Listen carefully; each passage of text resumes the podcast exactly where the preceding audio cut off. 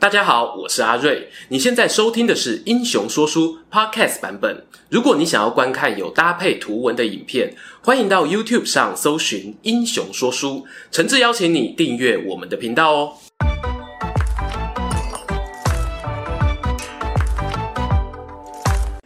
英雄说书的观众朋友，你们好，我是说书人阿瑞，替大家带来精彩的英雄故事。终于啊，又轮到各位熟悉的三国主题啦。不过，今天我们要聊的人物，或许对某些观众来说呢，他就像一个最熟悉的陌生人，经常呢在一些关键战役出现，譬如濮阳战吕布啊，官渡击袁绍啊，合肥退孙权等等。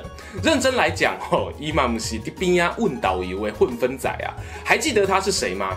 没错，就是我们曹魏五子良将中，明明最早加入曹操帐下，却始终保持低调的那个男人——乐进、乐文谦。话说啊，蜀汉有五虎上将。东吴有江表十二虎臣，曹魏呢也有我们的五子良将。老观众呢对于上面的战队组合啊，应该都不陌生。加上今天的跃进吼，我们频道呢也把魏蜀两国的十位名将啊都补齐了。如果你是新朋友呢，诚挚邀请您可以到我们频道首页的精选播放清单逛逛。除了有东汉三国的人物故事外呢，西方战役、日本战国、台湾在地历史的内容啊也不少。听得开心呢，别忘了订阅留个赞，把影片分享给其他爱听故事的朋友哦。废话不多说啊，马上就开始今天的越境进行曲。翻开《三国志》的魏书第十期，可以看见呢曹魏五子良将的个人列传哦，一字排开。作者陈寿呢把乐进放在张辽之后，排行第二。然而若单纯以军功来看呢，乐进一生哦虽然征战无数，却几乎没有拿过首功。加上呢又是五人当中最早过世的，比曹操啊还早一步领便当。他最后能得到仅次于合肥战神的评价，显然呢不完全是靠打仗的功劳，还有综合了其他因素。列传中提到呢，乐进字文谦，出生于兖州阳平魏国。这里啊，在东汉属于东郡，和曹操中平六年在陈留起兵的地点呢是很接近的。因此，有不少人猜测，很可能在当时招募到的义勇军五千人中，就有了我们乐进的身影。乐进呢，最初在曹操帐下担任基层官吏，后来呀、奉命回到故乡担任募兵专员，穿上迷彩，一身精彩呀、书上写到呢，他总共募得了一千多名新血，业绩相当不错哦。回到部队之后呢，就占了军司马的缺，同时也封为县镇都尉。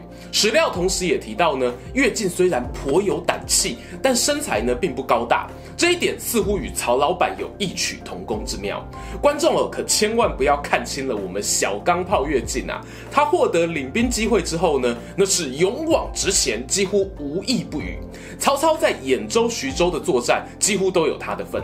无论呢是和吕布的多次交锋，或者讨伐张绣、攻打刘备，乐进都有出色的表现，还常常哦夺下先登的功勋，乃超好懂变得意啦。军阶呢也从都尉升格成讨寇校尉。然而在这个阶段呢，乐进哦大部分都是跟随曹操主力部队行动，美中不足的一点。就是欠缺属于他个人的代表性功勋，直到啊那一场决定河北霸主的官渡之战到来。公元两百年建安五年的八月，曹操与袁绍这两位亦敌亦友的老相好在官渡对峙，双方啊都想要屠尽对手的战线。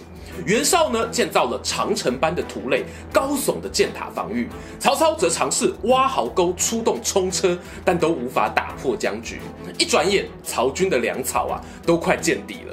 如果不是以荀彧为首的谋臣团极力鼓励曹老板不要放弃，他甚至哦都动念想要撤退回到许都。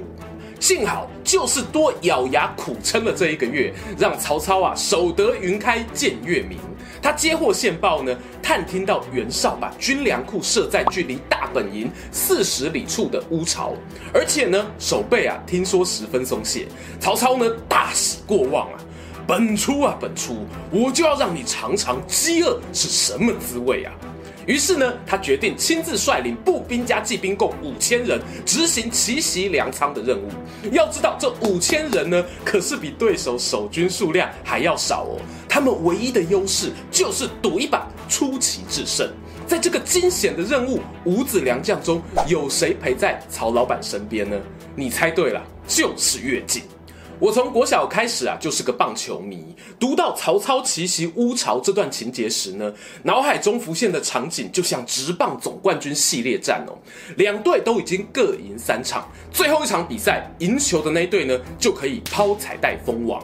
现在呢，九局下半啊，轮到曹操队进攻，有五千名跑者塞满了三个垒包。呃，不要不要管这场景合不合理啊，想象力呢是可以突破棒球规则的。而袁绍队的投手呢是乌巢粮仓的指挥官淳于琼。这时候呢，打者跃进走上了打击区，准备挥棒。他的双眼呢发着光，手中的球棒啊微微晃动，仿佛被风吹拂的树梢，又像猫儿兴奋时高举的尾巴，蕴藏着自然界无穷生机啊！投手淳于琼这一球投出，直奔本垒板而来。跃进笑了，他知道啊，这个挥棒和这一颗球一定会名留青史。有生之年呐、曹魏的士兵呢都会传颂那一场官渡总冠军赛的结果。打击出去，又是高志啊，不对，又是岳文谦，又是岳文谦啊！这是一支带有五千分打点的再见安打。传令兵声嘶力竭的呐喊，史官呢想必也是忍着激动哦，记下了那一段情节。乐进重击袁绍于官渡，力战不退啊，斩杀袁绍大将淳于琼。当然哈，擦去感动的泪水后呢，我还是要说，一场比赛会获得胜利，先发九人少了谁啊都不行。总教练曹操亲自带队，听到袁绍骑兵赶来协防呢，也不惧怕，坚持相信自己能在敌军援兵到达前完成任务。五子良将中呢，除了张郃这时候啊还没有行使 FA 转队之外，其他像是张辽啊、于禁啊、徐晃，都各自在官渡之战前后有重要贡献，甚至呢连没排到先发的李典也肩负了重要的后勤补给之责。刘玉呢有拍过专门解析官渡之战的影片，想更了解这场战争全貌的人哦，欢迎前往参考。但是啊，上面那些呢是赛后记者会的场面话哦，你真要我说打出再见安打就是强啦，否则两千零三年亚锦赛的又是高志刚就不会成为未来体育台重播最多次的国际比赛了。哎，这纯粹我个人印象，没有统计过数字啊。话说回跃进与曹老板一同经历过那样精彩又难忘的一役后呢，陆续又扫平了北方袁家残余势力。建安十一年（公元二零六年），曹操上表汉献帝，称许呢乐进、于禁和张辽三人是美临战功，常为督帅，奋强图固，无坚不陷啊。乐进呢升任折冲将军。但有趣的是呢，在北方安定之后哦，曹军接下来的战略计划中，乐进却从原本先登陷阵的冲锋队长转换了角色，这又是为什么呢？乐进升官后两年，公元二零八年，他随大军南征荆州，经历了大家熟悉的赤壁之战。曹操啊，战败后北返，留下曹仁、徐晃坐镇江陵。而乐进呢，则扼守重要的交通孔道襄阳。这是我目前看到史书上面乐进首次担当独立守将的记录。乐进防守功力如何呢？在那一段啊，曹孙刘三方大乱斗的日子中，他主要负责南郡北方水道的防守，也就是我们之前影片提过的，要阻止关羽进行绝北道任务。以事后结果来看呢？关羽啊，兵少不敌撤退，乐进的目的呢，也只是阻挡，并没有继续追击，双方哦算是互有胜负。不过他驻兵襄阳期间呢，也让南郡附近的原住民族啊前来请降，对于曹军来说呢，是不无小补的。此外，还有一则小八卦，算是间接衬托了乐进的防守功力。那就是呢，刘备曾写信给刘璋借兵啊，想要前往荆州支援孙权与关羽。信上强调呢，关羽和乐进僵持不下哦，如果自己没去帮忙，乐进啊大概就要碾压二弟了。不过大家也知道，这封信哦，就是有求于人嘛，难免要把状况讲得危急一点。所以呢，我们当做一个旁证就好，也不用说乐进真的呢实力就跟关羽不相上下。除了守襄阳，在建安二十年的合肥之战，乐进同样扮演了不可或缺的角色。当时呢，曹操在汉中啊与刘备对战，东边的合肥城呢交由张辽、李典、乐进镇守。我之前在做张辽的影片时，其实就在好奇呀、啊，为什么曹操会写信跟张辽说，你和李典出城迎战，留乐进守城？今天哦，也算是真相大了一个白。曹操呢，早早就发现了，我们岳文谦不仅是一个得点圈打击率超高，曾经打过五千分打点的强打者，他的守备能力呀、也是金手套等级耶，让他防守合肥城呢，我最放心不过。至于张文远啊，你放胆去冲吧，前线就是你的舞台。于是合肥一战呢，让原本个性不合的三人共创了不朽传奇。也让孙权吞下难堪的败仗。此战过后呢，越进增封到一千两百户，之后更晋升为四方将军中的右将军一职。但让人遗憾的是啊，合肥战后的三年，他便与世长辞，比曹操呢更早高挂求学退休，无缘参与更多精彩的赛事。顺带一提呢，乐进死后啊，谥号为威侯。他的儿子乐琛也颇受曹氏宗亲信赖，担任扬州刺史的职位，评价是刚毅果敢，有乃父之风。无奈呀、他被卷入淮南三叛的政治斗争。当时呢，司马昭想要减少诸葛诞的军力哦，下令他分兵给乐琛。